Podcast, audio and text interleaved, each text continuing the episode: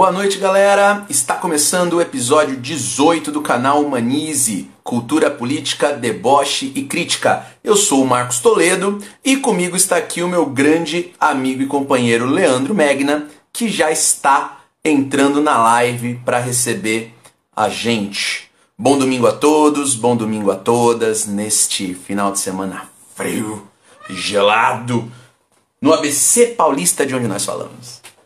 Vamos esperar o nosso grande Leandro Megna entrar para, como prometido, começar então a conversa, começar o nosso papo a respeito dessa temática que, que anda pegando né, nas redes sociais, sobretudo no Twitter, uh, ultimamente, sobre a questão do pronome neutro né, e etc. E lá vem ele, Leandro Megna, que está chegando. Fala, mano. Agora deu tudo certo, hein? Agora foi, agora deu tudo certo. Aliás, eu entrei na live errada. Tava tendo uma outra live aqui no Instagram, entrei na live que nem era nossa. Uh... A gente chegou falando, a galera, pô, que pronome neutro, que, rapaz? Isso daqui é uma live de, sei lá, era cabelo. de tatuagem. Era de tatuagem. Bom. Sensacional. Vamos lá. Então vamos lá, Ale. A minha live, o cara parecido com o Marcos fazendo tatuagem. Eu falei, caralho, que porra é essa? Mas não era. Gente, então vamos lá. Semana passada uh, eu falei aí sobre essa questão do politicamente correto, que é uma discussão é, muito forte nos Estados Unidos, né? muito forte aqui no Brasil, depois do, do, do Bolsonaro e tudo mais. E aí o, o Furlaneto, acho que foi o Furlaneto que levantou a, a questão do pronome neutro, eu tinha, eu tinha colocado o pronome neutro com uma simplicitação na minha fala da semana passada, mas. Uh, e aí, não, na verdade, não ia dar tempo de desenvolver, e também eu nem saberia desenvolver naquele momento. E, e aí eu queria, então, falar especificamente sobre essa questão do pronome neutro.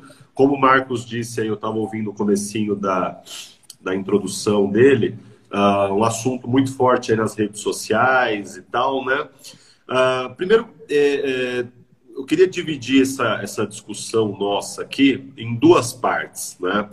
Quando a gente fala sobre língua, sobre qualquer aspecto, aspecto linguístico, a gente tem que, que olhar sobre dois enfoques diferentes. Existe o aspecto intralinguístico e o aspecto extralinguístico. E existe uma confusão muito grande nessa na, na intersecção desse, desses dessas maneiras de falar sobre esse assunto. Né? Então, assim, a, a, inicialmente, a minha opinião a respeito do, do, do, pronome neutro, aliás, a capa que eu fiz aí pro, pro podcast, para a live, vai bem nesse sentido, que é uma, uma reivindicação legítima, né, de grupos LGBT e tal, já vou dizer por quê, porém que não tem base linguística, tá? Uh, por quê? Porque eh, a argumentação que basicamente é utilizada uh, pelas pessoas que defendem a existência dos pronomes neutros, primeiro que já existe uma impropriedade em dizer pronomes neutros, porque não são somente os pronomes que estão em jogo. Há substantivos, há adjetivos uh, em jogo aí também, né? Então são os bonites, que são adjetivos, são os, os que era? Diques, né? Que são que é um substantivo e assim por diante. Uh, do ponto de vista intralinguístico, do ponto de vista do sistema linguístico, usa-se muito o argumento de que uh, a língua tem um caráter machista, um caráter é, cisgênero, um caráter masculino muito forte, principalmente aí na formação dos plurais, né? Uh, quando você, você pode ter 50... O áudio está ruim? Deixa eu trazer mais para perto aqui. Para mim tá normal, cara. Eu tô. Vou trazer mais para perto. Eu tô ouvindo bem, não sei. É o, é o áudio do celular, né? Bom, vamos ver. Uh, então existe esse argumento muito forte de que a língua tem um caráter intrinsecamente machista ou intrinsecamente cis, uh, cisgênero ou intrinsecamente ligado a uh, essas questões do masculino, né? Então se fala, por exemplo, ah, se você tem 50 alunas numa sala e você tem um aluno, você se refere a todos eles como alunos, né? Uh, na forma masculina e plural, porque a regra gramatical diz que uh, quando você tem uma mistura de gêneros ali, você se refere a todos no masculino, né? independentemente da quantidade e tal. Eu vou dizer, vou mostrar por que, que isso é uma falácia, por que, que esse argumento não é verdadeiro, né? Uh, primeiro porque existe uma confusão muito grande aí quando a gente fala de gênero gramatical e gênero de identidade. Né? Gênero gramatical é uma categoria completamente à parte que nada tem a ver com sexo. Né? Uh, então, isso fica muito claro, por exemplo, quando a gente fala de nomes de animais. Existem determinados nomes de animais em que você tem uma correspondência entre gênero e sexo. Então, você fala a vaca ou boi, você fala uh, o cachorro, uh, a cadela. Né? Agora, por exemplo, você tem animais que têm um único gênero, do ponto de vista gramatical. Você tem animais, uh, por exemplo, girafa. Girafa só existe no feminino, ainda que exista girafa macho. Né? Então, mas esse é só um exemplo bobinho para mostrar como gênero gramatical é uma categoria completamente à parte. Né? Quando você fala cobra, cobra é sempre feminino. Mesmo que eu esteja me Pinguim referindo... masculino. E pinguim é masculino, né? Mesmo que eu esteja me referindo aí a um pinguim fêmea ou a uma cobra macho. Então, isso tem a ver com uma característica da, da, do signo linguístico, que é a arbitrariedade. Uh, isso é uma categoria muito descrita lá pelo, pelo Saussure, que é um linguista lá do, do começo do século XX, um dos primeiros linguistas e tal. Ele fala que uh, o signo linguístico ele é carregado de uma arbitrariedade. O que, que ele entende por arbitrariedade? A gente decidiu chamar esse objeto de garrafa, mas não existe nada nesse objeto que nos induza a esse nome. Ele é completamente arbitrário. A gente decidiu que ele vai se chamar garrafa e ele por um acaso, é um substantivo feminino. Agora, a garrafa não tem sexo para a gente poder chamar de feminino. Né? Para a gente dizer, olha, é feminino porque é do sexo feminino. Então, primeiro já existe uma, uma, uma confusão muito grande aí no que diz respeito a gênero gramatical, que é completamente arbitrário. Quando a gente faz uma comparação entre línguas, isso é muito interessante, porque a palavra sangue, por exemplo, sangue em português é um substantivo masculino. Né? Em espanhol é feminino.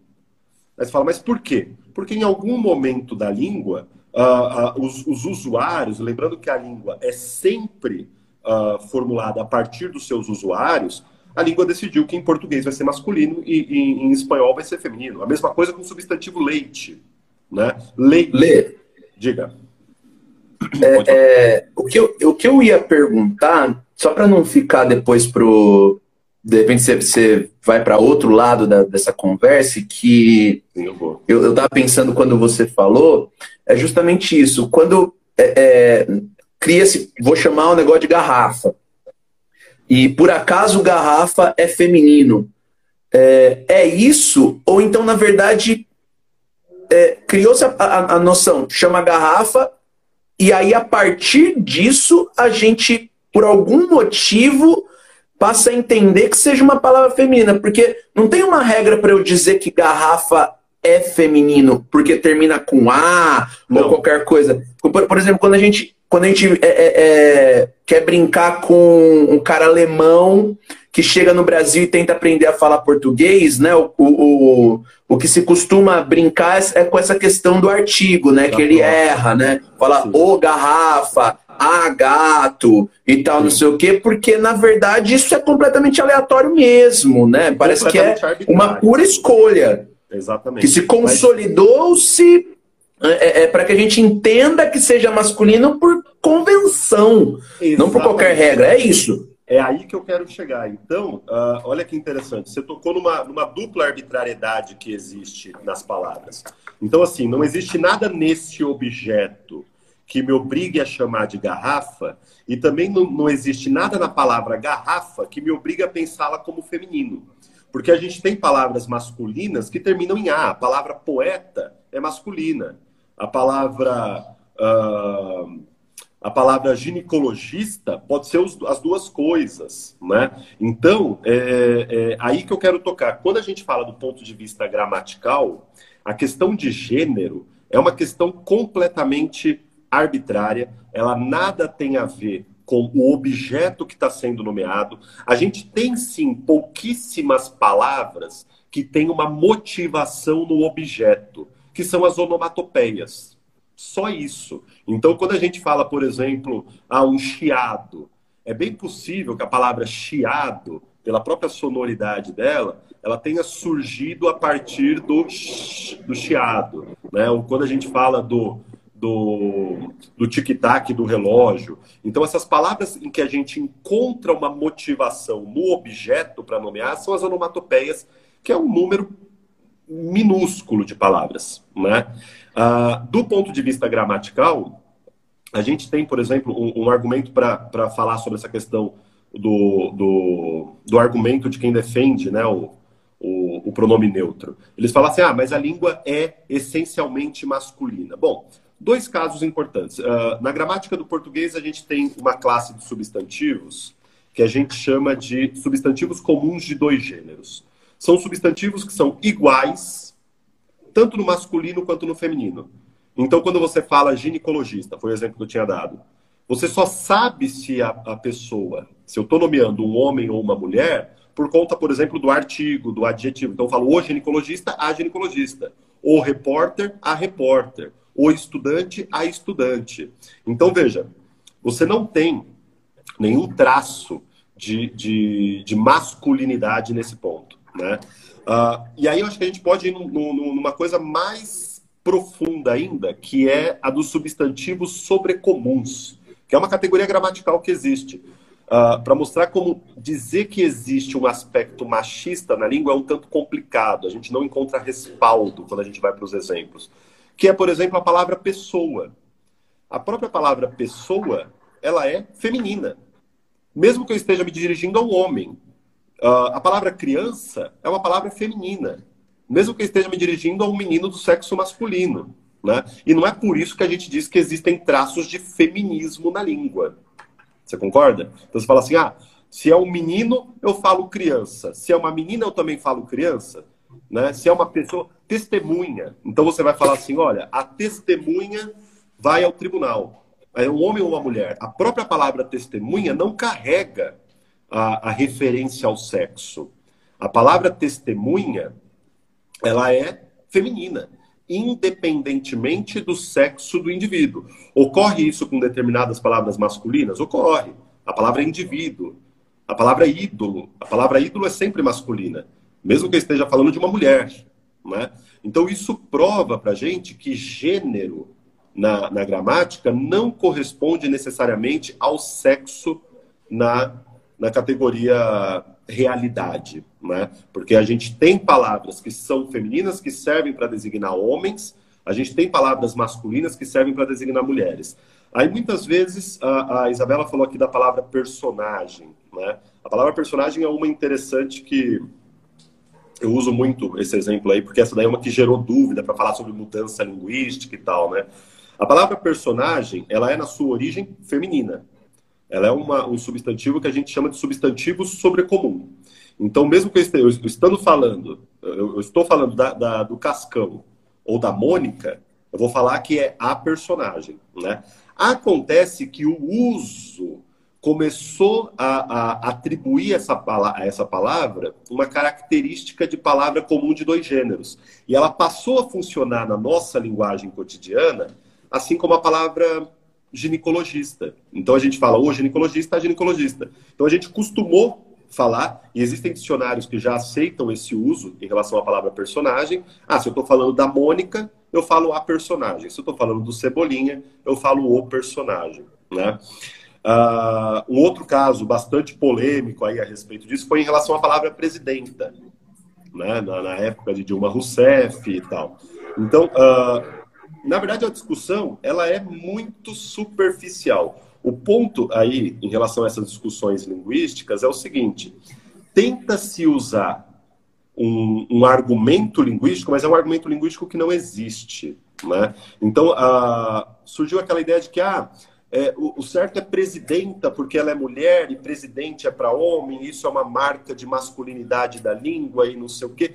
Não, a palavra presidente, ela, ela funcionava na, na, na, na língua portuguesa, com registros uh, em dicionários, como um substantivo comum de dois gêneros. Assim como a palavra ginecologista, assim como a palavra repórter, assim como a palavra estudante. Né? E independe de a palavra terminar com A ou terminar com E, eh, isso não é marca de gênero em português. Em português, isso não é marca de gênero. Né? Então, a gente tem palavras masculinas que terminam com A, tipo poeta. A gente tem palavras uh, masculinas que terminam com A e que servem para os dois gêneros, tipo ginecologista, tipo motorista. E a gente tem palavras que terminam com qualquer outra letra e que podem servir para qualquer gênero, tipo palavra repórter. Então, eu vou falar o repórter e a repórter. Né? O que, que acontece com a palavra presidente? Acontece que existiu sim o registro da forma presidenta, um registro de 1905, aí que está o ponto, um registro de 1905 do uso da palavra presidenta numa gramática lá de 1905. Só que por motivos muito óbvios, essa palavra entrou em desuso. Por que, que essa palavra entrou em desuso? Porque a gente nunca teve uma presidenta até Dilma Rousseff. Então, a linguagem, a língua, ela só consegue nomear objetos que existem. Né? Obviamente, essa palavra entrou em desuso. A pergunta que tem que ser respondida num caso como esse, como no caso nessa dúvida de presidente, ah, mas presidente serve para os dois gêneros ou a forma presidenta é legítima? O que deve ser respondido num caso como esse é o seguinte: uh, o que já foi usado na língua, mas entrou em desuso, continua válido? Isso é uma, uma resposta que os linguistas não têm. Isso é uma resposta que a gente não tem. Né? Isso é uma questão que não é linguística. E aí, isso já toca no segundo ponto que eu quero trazer. Então, uh, toda essa, essa, essa introdução aqui que eu fiz foi para mostrar que não é possível encontrar respaldo no sistema linguístico para falar que a língua é de alguma forma machista, de que a língua é de alguma forma uh, homofóbica ou o que quer que seja né? Uh, porque gênero gramatical é uma categoria completamente à parte e, como eu disse, uma categoria arbitrária, né? Uh, aí muitas vezes o pessoal fala, ah, mas isso tem a ver com os plurais. Por que, que os plurais são masculinos? Mas percebe que a pessoa foi buscar um ponto da gramática. Mas mesmo esse ponto a gente consegue derrubar. Fala para mim. Você tem o seu avô e a sua avó. Como que é o plural deles? Meus avós. E a voz não é forma feminina? Então, pois é. É isso, né? A, a, a, quando você se refere aos seus avós no plural, você está se valendo da forma feminina, né? A forma avós que você usa para sua avó mulher, né? Ah, então é, esse é um ponto, esse é um ponto importante aí de falar a respeito disso. Ok, é uma, uma reivindicação legítima, já vou dizer por quê. Até agora, todos os argumentos que eu trouxe foi para mostrar que não é legítima. Né? Eu estou dizendo que o argumento que se usa não é legítimo. Né? Mas aqui a gente está tocando num outro ponto que é o aspecto extralinguístico. Do ponto de vista extralinguístico, do ponto de vista de olhar a língua não como um sistema, certo? Porque a língua é um sistema. Né? A gramática é um sistema. A língua também é, mas é um sistema diferente da gramática. A, a, a língua como sistema, não é possível a gente dizer que seja legítimo dizer que a língua tenha marcas de machismo e assim por diante, né? Só que a língua tem um outro aspecto. A língua é um fato social. A língua, eh, e eu vou falar aqui de uma coisa que é abordada no Enem todos os anos. O Enem adora falar sobre isso que eu vou falar agora. A língua é fator de identidade de grupos. A língua é questão linguística, é questão política. Né? A, a gente falou um pouquinho sobre isso na semana passada, de como a língua ela é motivadora, por exemplo, de conflitos entre etnias diferentes. Ainda que elas sejam semelhantes na aparência, na religião, a língua é suficiente para gerar esse tipo de problema. Então, a língua é um fato social, ela é fator de identidade de grupos, uh, ela é uma construção coletiva, certo? Uh, e ela tem significados além daqueles registrados no dicionário. Então, por exemplo, quando, uh, quando se usa, por exemplo, é, essa ideia de que ah, você tem um, um, uma reivindicação de um grupo LGBT por essa, pela questão do pronome neutro. Né? Você está criando ali um nicho linguístico que, quer, que, que procura se identificar e se afirmar além da maneira de se vestir, além da maneira de se portar, além da maneira de, de se apresentar diante dos outros, pela maneira de, de, de, falar. E isso é completamente legítimo. A gente faz isso. A gente consegue falar, por exemplo, que ah, existe a gíria dos advogados, existe a gíria dos skatistas, existe a gíria dos maconheiros. E não estou usando aqui a palavra gíria com uma conotação negativa. Não. Uh, existe o dialeto caipira, existe o dialeto mineiro. Então, apesar de, e aqui é o ponto que eu queria chegar para ser bastante sucinto, eu sei que isso daqui levanta bastante, muitas discussões aí na nossa cabeça. Apesar de não encontrar respaldo no sistema linguístico, a questão dos pronomes neutros é uma reivindicação totalmente legítima de um grupo que busca uh, no campo linguístico também, assim como muitos outros grupos fizeram, uh, achar uma determinada identidade. É, com isso, apesar de, a, a, reitero isso, apesar de não encontrar respaldo no sistema linguístico, satirizar o pronome neutro é transfobia sim. Por quê? Porque seria a mesma coisa, se enquadra no mesmo critério de, por exemplo, eu satirizar o dialeto caipira.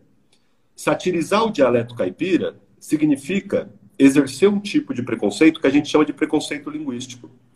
Uh, você satirizar qualquer tipo de, de modo de falar, você está satirizando, e aqui eu vou já desenvolver essa ideia um pouquinho melhor você está satirizando não exatamente o modo como o indivíduo fala, mas você está satirizando aquele indivíduo. Quando eu, eu falo sobre isso em sala de aula, eu levanto a seguinte questão, Marcos. Como que nós. Bom, você já teve em, em Recife, né? Ah, como que a gente pronuncia a irmã da sua mãe? Como que você chama? Tia. A sua tia, né? Vamos pensar da língua enquanto sistema. Do ponto de vista gramatical, você acha que você está pronunciando essa palavra adequadamente? Eu acho que sim. Então, do ponto de vista estritamente gramatical, a língua diz que esse, essa letra T, ela é pronunciada com a língua atrás dos dentes. Não é? Então você fala tatu, você fala teto, certo? Então, se você mantivesse o padrão, e aliás, um dos outros nomes da norma culta é norma padrão, se você mantivesse esse padrão, como que você pronunciaria o, a irmã da sua mãe? Tia. Tia. Aí o pessoal lá em Pernambuco fala tia. E a gente fala, mano, que burro, né? Ele fala. Sabe nem falar. Não sabe nem falar, né? Agora, se você pensar, então, da língua enquanto sistema, quem, quem não está seguindo o padrão somos nós, aqui em São Paulo. Né? Agora tem um detalhe. Beleza. Ah, quando o indivíduo fala para a gente bicicleta, globo, Cláudia, o que mais? Uh, não vou lembrar mais casos, mas bicicleta, Globo, Cláudia. Você fala, nossa, que burro, né? Ele fala bicicleta, ele troca o L pelo R e não sei o quê. Do ponto de vista estritamente linguístico, pensando a língua como sistema, do ponto de vista estritamente linguístico, a gente está falando do mesmo erro. Do mesmo erro. É a troca de um som puro. Opa!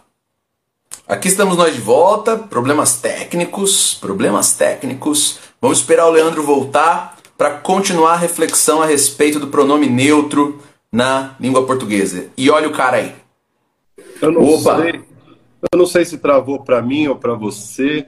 A sua imagem congelou aqui. É, então, na minha, você, é, a sua imagem travou e começou a aparecer uma bolinha.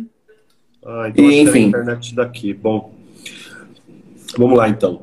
Uh, uh, deixa eu só retomar aqui o raciocínio. Só voltando aqui, só um minutinho. Bom, estava dizendo, é, dizendo o seguinte: é, parou no. no estava falando do mesmo erro, né, Isa? Foi exatamente aí.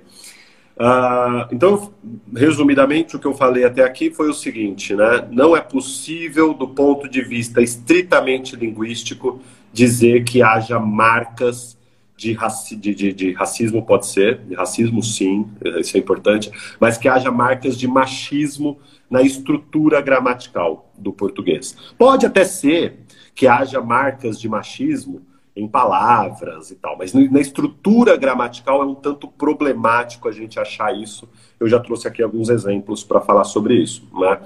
Só que aí eu estava dizendo o seguinte, que a língua tem um outro aspecto que é esse aspecto social, esse aspecto do uso, né? E, e isso não é irrelevante, isso é, conta muito, né? Então, como eu estava dizendo, é o seguinte, ah, eu dei um exemplo aí do tia, né? A gente fala assim, nossa, mas é, como é que pode? Eles falam tia, porque o certo é tia e tal. Primeiro que já é muito problemático a gente dizer em língua de certo e errado, né? Porque a língua é uma construção uh, social que é feita pelo uso, certo? Agora, ainda assim, se a gente quiser olhar para a questão do parâmetro, do, do, do padrão, perdão, para aquela questão do padrão linguístico, quem está pronunciando incorretamente essa palavra somos nós, né? Que a gente pronuncia tia, enquanto o padrão linguístico diz que essa consoante deve ser pronunciada, inclusive ela tem um nome no alfabeto linguístico, ela se chama consoante linguodental, justamente porque você põe a língua atrás dos dentes para pronunciar essa consoante, né? É... E aí a gente pegou aquele caso do, do bicicleta, do crowd, aí você fala, nossa, essa pessoa ela também troca ali o L pelo R. Só que nós temos a impressão, e aí eu posso perguntar para qualquer pessoa na rua, você fala assim, qual erro você acha mais grave? Tia ou bicicleta? Primeiro que tia, talvez a pessoa nem identifique como erro. Agora, a bicicleta ela vai identificar claramente como erro. Né? Mas do ponto de vista estritamente linguístico, a gente está falando do mesmíssimo problema. A gente está falando da troca de um som por outro. Agora, o ponto é, saindo dessa questão estritamente linguística e vindo para a questão extralinguística, por que, que tia não é estigmatizado e bicicleta é? Essa é uma pergunta, Marcos. Por que, que bicicleta a gente identifica como erro a gente até tira um sarro, a gente satiriza. Agora, tia, não. Talvez a gente nem veja que é um desvio, a gente nem enxerga isso. Por quê? Pelo tipo de pessoa que comete o, o erro. Exatamente. Então, o que está em jogo aí a, a, é, é, o seguinte: você não está julgando o fato linguístico. Aí muitas vezes a gente ouve o argumento, ah, mas bicicleta é feio. Tá, mas quem está dizendo isso é você. Certo? Ah, do ponto estritamente linguístico, é o mesmo desvio. Né? É, o que você está julgando quando você diz que bicicleta é feio e tia é normal é a pessoa que usa. Então, qualquer tipo de estigmatização de modos de falar é preconceito linguístico. No caso específico uh, do uso do pronome neutro na comunidade LGBT, é um caso de transfobia né? porque é uma maneira linguística de um grupo se identificar. Uh, então, é uma exigência legítima? É. Eu só acho um pouco que ela extrapola o seu objetivo quando ela se propõe como regra para todos. Não é? Quando ela se propõe como regra para todos, seria a mesma coisa que eu dizer para você: olha, uh, o, o, o pernambucano está falando errado. Porque ele está falando tia. E tinha que ser tia. E por que, que tia não é um problema? Porque os meios de comunicação usam isso. Porque São Paulo usa isso. E São Paulo é o padrão cultural do Brasil. Né? Então, a língua é um fator de distinção entre pessoas, é um fator de dominação entre pessoas e estigmatizar o uso do pronome neutro na comunidade, isso é muito claro, dentro da comunidade LGBT, é sim uma maneira de transfobia uh, que vem aqui em forma de uma da, da, das maneiras de preconceito linguístico. Só para terminar, é, eu acho que essa questão de querer impor o pronome neutro como regra extrapola o seu objetivo em dois sentidos. Primeiro, porque quer se impor como regra, né? uma coisa que diz respeito ali a um grupo. E segundo, porque ela está tocando numa coisa que é impossível, é uma proposta impossível. Ah, quando a gente falou de reforma ortográfica em 2012, a reforma ortográfica ela se limitava à escrita.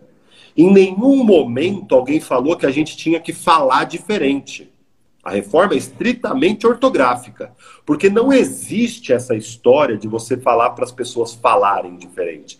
A fala, ela é, ela está num mundo completamente diferente, que é o mundo da espontaneidade, que é muito diferente de eu chegar para você e falar assim, olha, a partir de agora você não põe mais trema em linguiça. Beleza, não vou mais escrever assim. Agora, ah, então agora eu tenho que falar linguiça? Muita gente ouvia isso de muita gente. Falava, meu, deixa de ser burro. Né? Não existe reforma da fala. Existe reforma ortográfica. Né? Jeito rápido de resolver, né? Sim. A reforma ortográfica ela era uma razão, ela tinha uma razão estritamente escrita, né? Ah, e só para terminar, é... eu queria falar aqui uma, uma coisa que eu estava discutindo aí com o Guilherme outro dia, que era sobre a palavra homossexualismo, né? Que eu acho que vai num sentido muito parecido com isso que a gente tem comentado aí na, dessa questão de, de a língua ser transfóbica ou ser homofóbica e tudo mais e tal, né? Uh, a palavra homossexualismo, né, ela foi, foi categorizada como uma palavra inadequada para se referir à homossexualidade, à atração de pessoas do mesmo sexo, é, porque uh, ela, ela teria uma conotação associada à doença. Né? A palavra homossexualismo, historicamente, esse é um discurso que eu acho que você já deve ter ouvido, né? que ela teria essa, essa ideia associada à doença. E eu já vi gente dizendo o seguinte: ah, mas é porque o sufixo ismo ele carrega a ideia de doença. Então seria melhor usar a, a noção homossexualidade. Né? Gente, de novo, é, é, muito parecido com isso que a gente está falando. É tentar achar na língua uma motivação que não existe. O sufixo ismo, ele não carrega nenhuma noção associada à doença. Que noção existe, por exemplo, em jornalismo? Que noção de doença tem em jornalismo? Que noção de doença tem em socialismo? Em capitalismo pode ser, mas ah, em, em socialismo, em jornalismo, você percebe? Essas palavras não carregam essa noção associada à doença. Então a palavra homossexualismo, ela não. É, tudo bem, ela pode ter essa noção associada à doença? Pode, mas não por causa do sufixo. Não por causa do sufixo. Né? Se você olhar ali, homossexual, ela é formada por dois, dois morfemas: homossexual e o sufixo ismo. Nenhuma delas carrega a ideia de doença. Pode ser que por uma questão de opção, só que aí a gente está saindo da esfera intralinguística, indo para a esfera extralinguística. Pode ser que, por uma questão de uso, a palavra homossexualismo historicamente tenha sido associada à doença. Mas isso nada tem a ver com o sufixo, nada tem a ver com a, a, a, a formação da própria palavra. Então, por uma questão estritamente de conotação, de uso, a gente optou pela, pela, por homossexualidade. Né?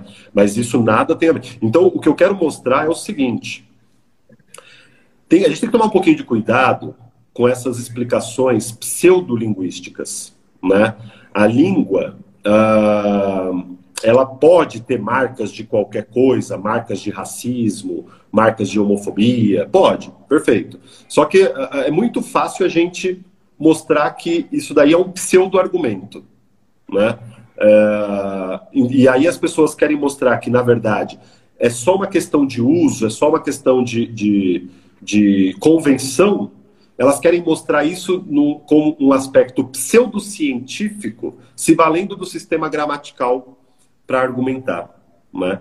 Isso vale em relação ao pronome neutro, isso vale em relação à palavra homossexualidade, homossexualismo, em relação à palavra presidente e assim por diante. Uh, a Isabela trouxe aqui É, mas tem doença que sim, né? Ah, o hipotiroidismo, nanismo. Então, aí que tá, Isa. Vamos pegar, por exemplo, a palavra nanismo, né?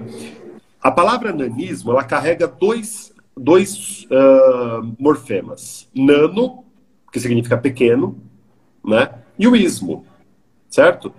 O ismo não carrega a ideia de doença. Acontece que o vocabulário da medicina talvez tenha se apropriado aí desse sufixo, assim como o vocabulário de muitas outras áreas se apropriou disso. Né? O vocabulário das ciências uh, humanas se apropriou disso imensamente, não é? A gente fala de trovadorismo, romantismo, a gente fala de estruturalismo.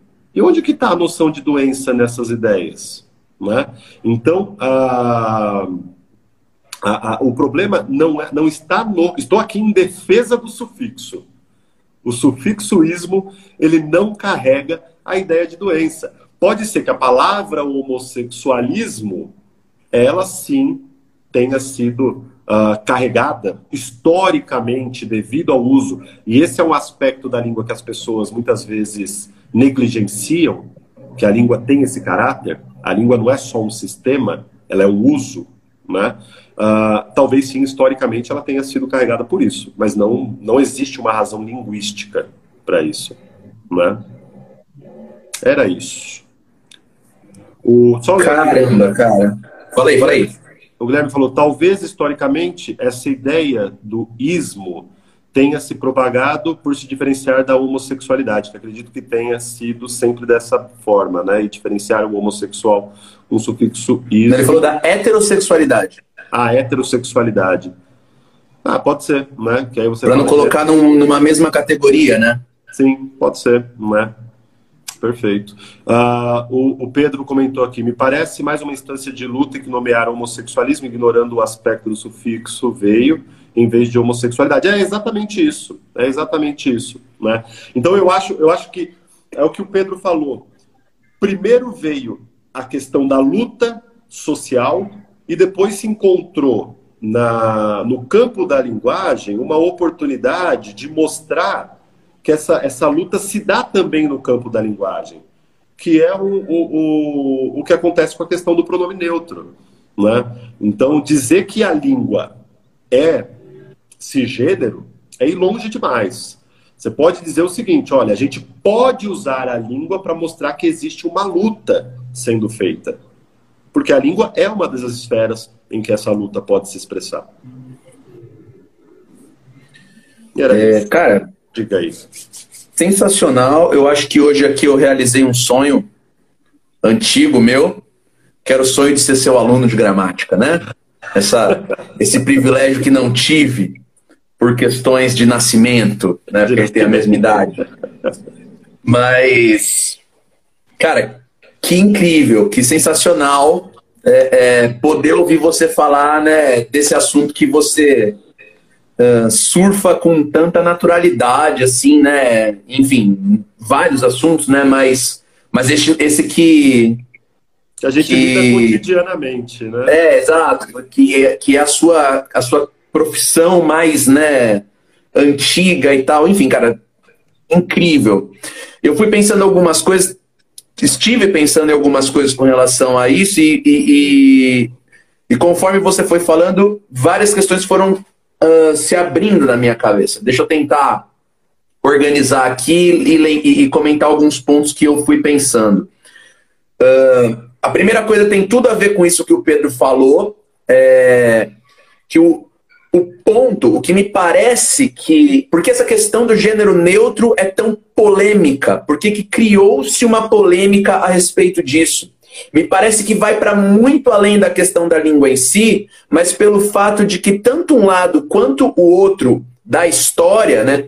Tanto as pessoas que estão defendendo, né, uh, a ideia de que se pode sim usar o gênero neutro normalmente, como as pessoas que estão querendo dizer, seja para falar não, é, é, é, as pessoas bem transfóbicas mesmo assim, né, uh, que na verdade querem que, que as pessoas transexuais não tenham espaço na sociedade, mas como é feio falar isso, é, prefere falar não, mas é uma questão de língua, tal, não sei o quê, como também as pessoas falam, não, eu, eu não sou uma pessoa transfóbica, eu não tenho nenhum problema, mas uma coisa é a, a luta social, outra é a língua portuguesa. Que tem, tá tudo a ver com aquela coisa assim, né? Uh, fala, milita, faz o que você quiser, mas não assassina o português, é, né? É. É, que, que é o, o, o, o grande ponto que está por trás disso, né? Mas eu acho que a polêmica é tão, é tão, tão dada porque essa luta está sendo travada tanto por um lado quanto pelo outro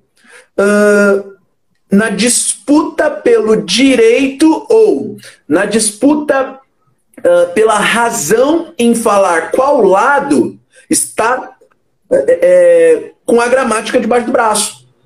Né? Uh, as pessoas tentam falar, não, mas o gênero neutro gramaticamente é correto, gramaticamente é aceito, por isso, por aquilo, por aquilo outro, e trazem argumentos. A outra pessoa fala, não, mas a, a, não, é, não tem nada a ver com transfobia ou qualquer coisa. É que o, o, a questão do gênero neutro não existe na língua portuguesa. Se fosse outro idioma, né? O inglês tem, né? O pronome especificamente neutro, né? É. Não, não, não sei, mas, mas enfim, parece que eles estão jogando dentro desse campo e não é o campo em que a disputa tinha que estar sendo travada, né? Uh, Ambos os lados estão tentando defender seus pontos com base numa argumentação que é estritamente gramático-normativa. Exatamente. Né? E, e se ignora o ponto, como você bem disse, o Pedro estava comentando, que a, a linguagem é simplesmente mais uma parte, mais um pedaço da política. E política é disputa. Uhum. Uh, então, é, é, a noção que muitas vezes as pessoas ignoram de que tudo que nós fazemos enquanto sujeitos em sociedade é político. E política trata de poder. E poder é disputa pelo poder. Então, se a língua ela representa elementos, digamos assim, patriarcais, heteronormativos, racistas, e ela representa, não é porque a língua foi criada para ser assim. É porque ela vem sendo moldada. Aí eu pensei em um grande exemplo. Uh, quer dizer, eu estou falando que é grande, né? Mas enfim. Eu pensei um exemplo que eu acho que serve bem. Que é a questão de nacionalidade quando você está preenchendo uh, uh, algum cadastro. Uhum. Nome, endereço, idade. Você põe lá, blá, blá, blá, blá, blá. Nacionalidade. A resposta correta é por brasileira, tô certo? Sim. É, a maior, a maior parte dos formulários usa brasileira, né? É, eu deveria escrever lá brasileira. Qual é, qual é, a minha nacionalidade? A concordância com a palavra nacionalidade, que aparentemente é feminina, é brasileira. Só que você não vai colocar brasileira, porque você é homem. Então você coloca nome Marcos, idade 32, Nacionalidade, brasileiro. Eu sou brasileiro. Vou falar, eu sou brasileira? Não, eu sou brasileiro. Não, mas o que é brasileira é a minha nacionalidade. Mas ninguém pensa nisso. Então a gente naturalizou uma questão assim, que se fosse pensar em, em, gramática, você me fala, professor, eu estou viajando. É, é, não concorda. Mas porque politicamente eu quero reforçar essa ideia de que eu sou masculino. Então, a minha nacionalidade é isso. A minha nacionalidade é brasileiro.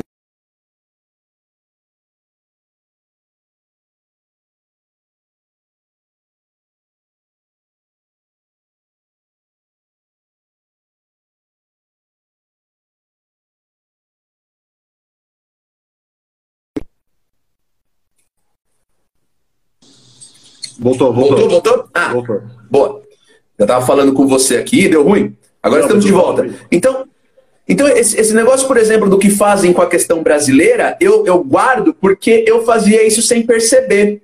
Né? E foi numa aula de gramática, acho que foi numa aula da Zezé que eu, que eu parei para pensar nisso. Né? A gente não escreve, a gente não tem que escrever brasileiro, a gente tem que escrever brasileira. Mas por que, que todo mundo escreve brasileiro e ninguém corrige?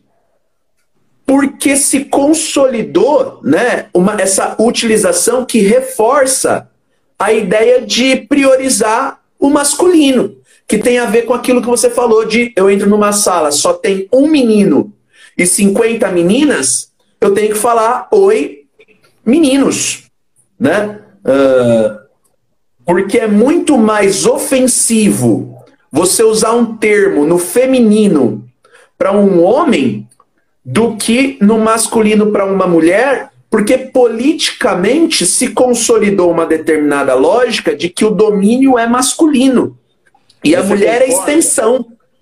Você concorda, Marcos, que ah, isso é uma questão muito mais ligada à construção da masculinidade do que uma questão linguística? Né? Até porque uh, aqueles, aqueles formulários em que a gente escolhe a opção uh, da nacionalidade, eles trazem na forma feminina. Aqueles, quando você vai preencher o formulário do, do passaporte e tal, você escolhe, você não escreve. Né? Você, você põe o xizinho. Nacionalidade, brasileira. Né?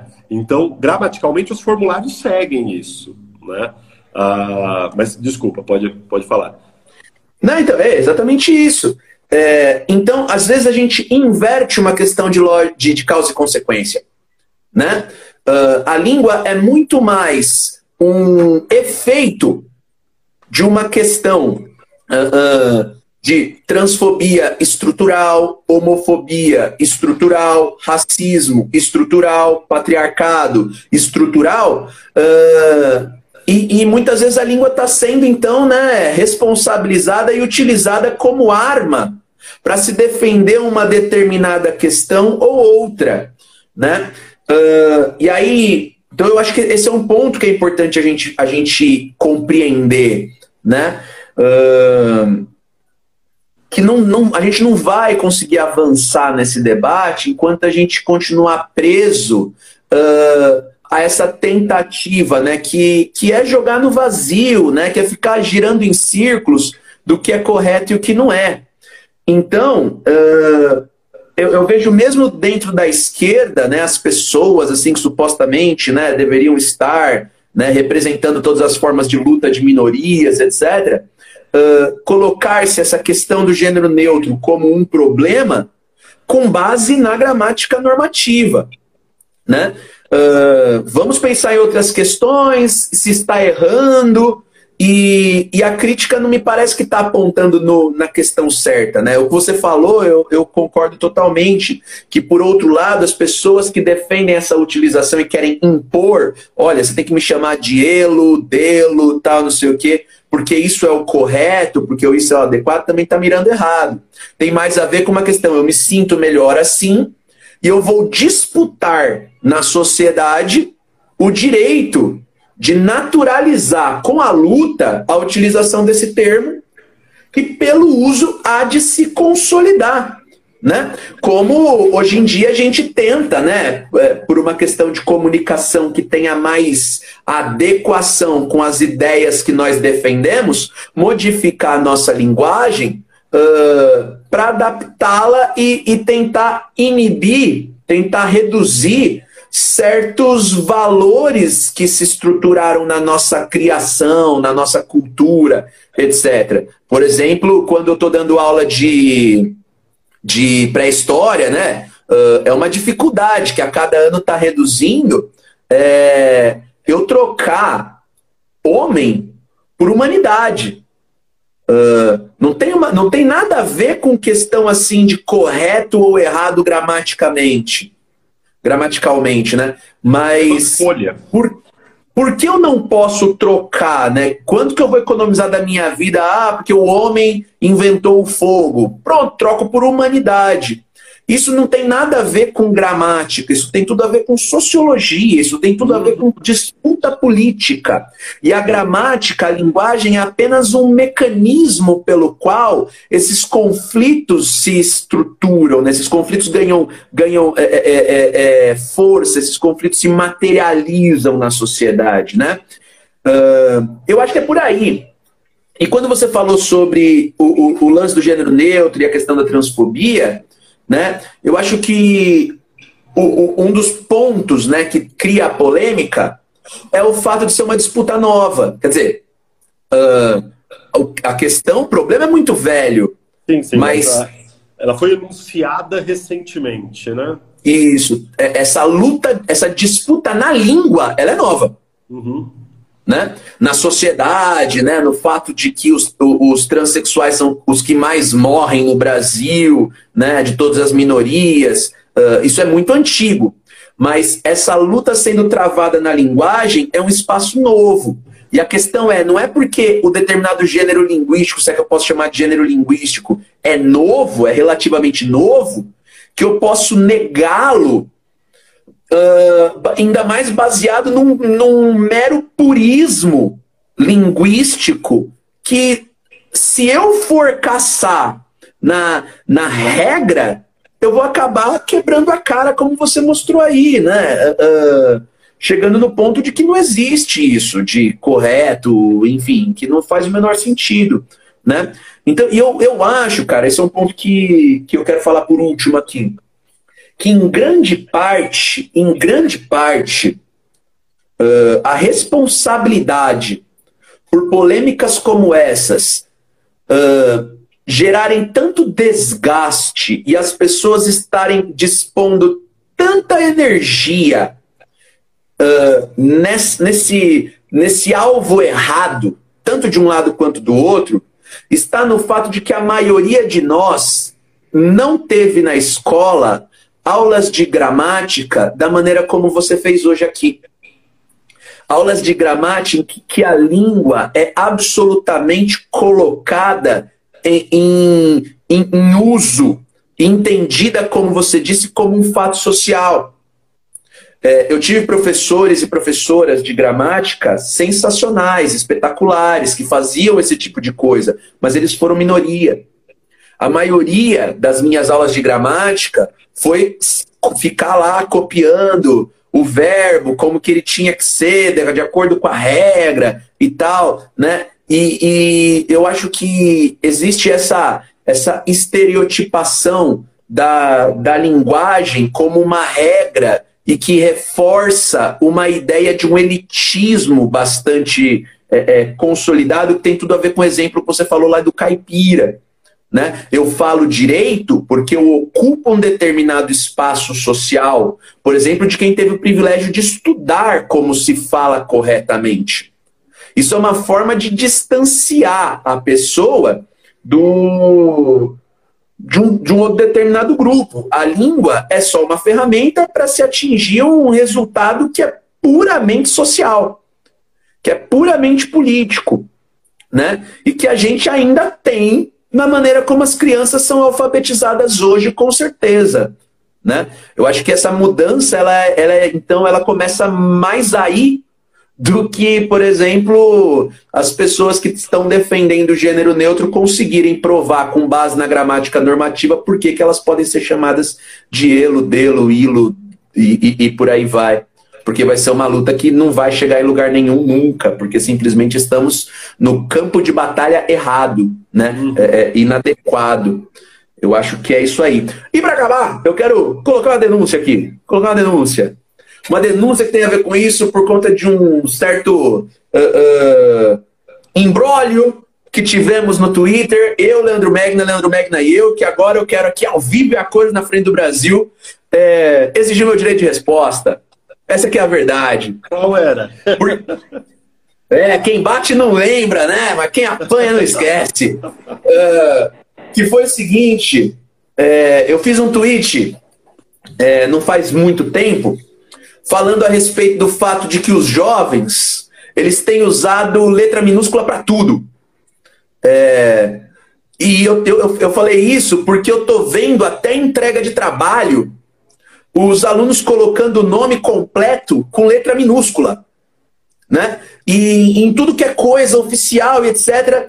E aí eu fiz uma pergunta no Twitter que era meio em tom de deboche, meio em tom de zoeira, mas não era no sentido de falar, olha, eu estou aqui querendo impor uma regra gramatical. Eu, eu tuitei um negócio assim, ó, por exemplo, acabou de entrar o Luiz Enco com Zenco com Z minúsculo ali, ó. Uh, todo mundo tem um eu... nome minúsculo aqui. Então, eu mesmo, meu nome no Twitter estava tudo minúsculo, então eu não estava querendo dar uma carteirada gramatical. Eu estava perguntando, tipo, é, é, por que, que os jovens têm tanta aversão à, à, à, letra maiúscula a ponto de eles estarem colocando o nome minúsculo até em trabalho, etc e tal. Eu não ia chamar essa atenção porque era um tweet de zoeira. Aí o senhor, o senhor, eu não lembro foi lá e deu uma, e deu uma invertida. Coisa, mas eu não lembro o quê. Você respondeu é, fazendo a mesma pergunta que eu, mas a respeito do fato de não ter uma vírgula na minha frase lá, por causa de coisa de aposto, alguma coisa assim. Eu fiz a pergunta e não coloquei uma vírgula onde devia estar. Aí você copiou a minha, eu não lembro exatamente a pergunta, mas eu falei assim: por que vocês. Ah, foi isso aqui, ó.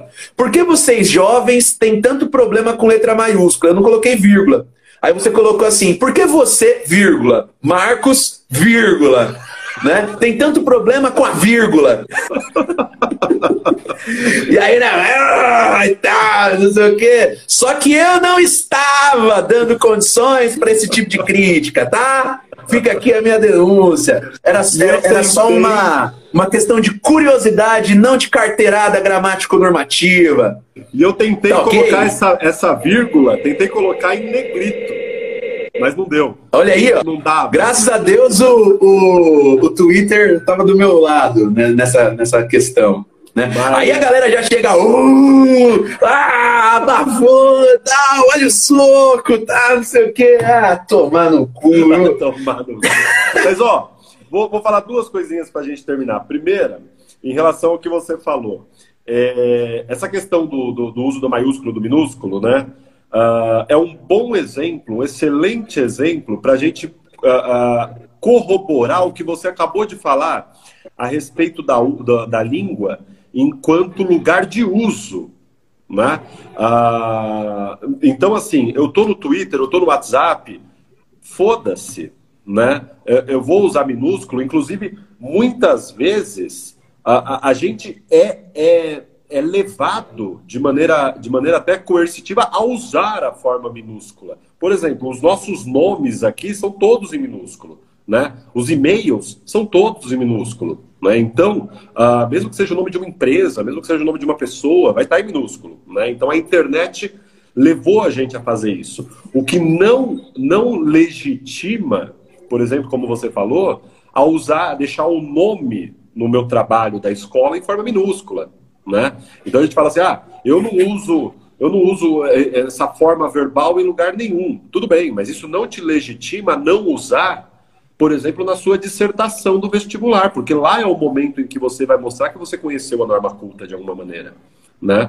Ah, e uma última coisinha, já para terminar, é, é, quando você falou aí, você estava dando aula sobre pré-história e, e, essa tentativa de substituir homem por humanidade, né, e tal, e que isso não custa nada, né, pra, principalmente para quem fala ao público, é, mas daí até chegar a uma questão de regra é uma outra coisa completamente diferente, né, ah, que é o seguinte, é, quando a gente olha os discursos dos políticos ou de qualquer tipo de gente aí que se dirige ao público, a gente vê que hoje existe uma preocupação em dizer, por exemplo, senhores, senhoras e senhores, em dizer, por exemplo, uh, alunos e alunas, queridos e queridas, né?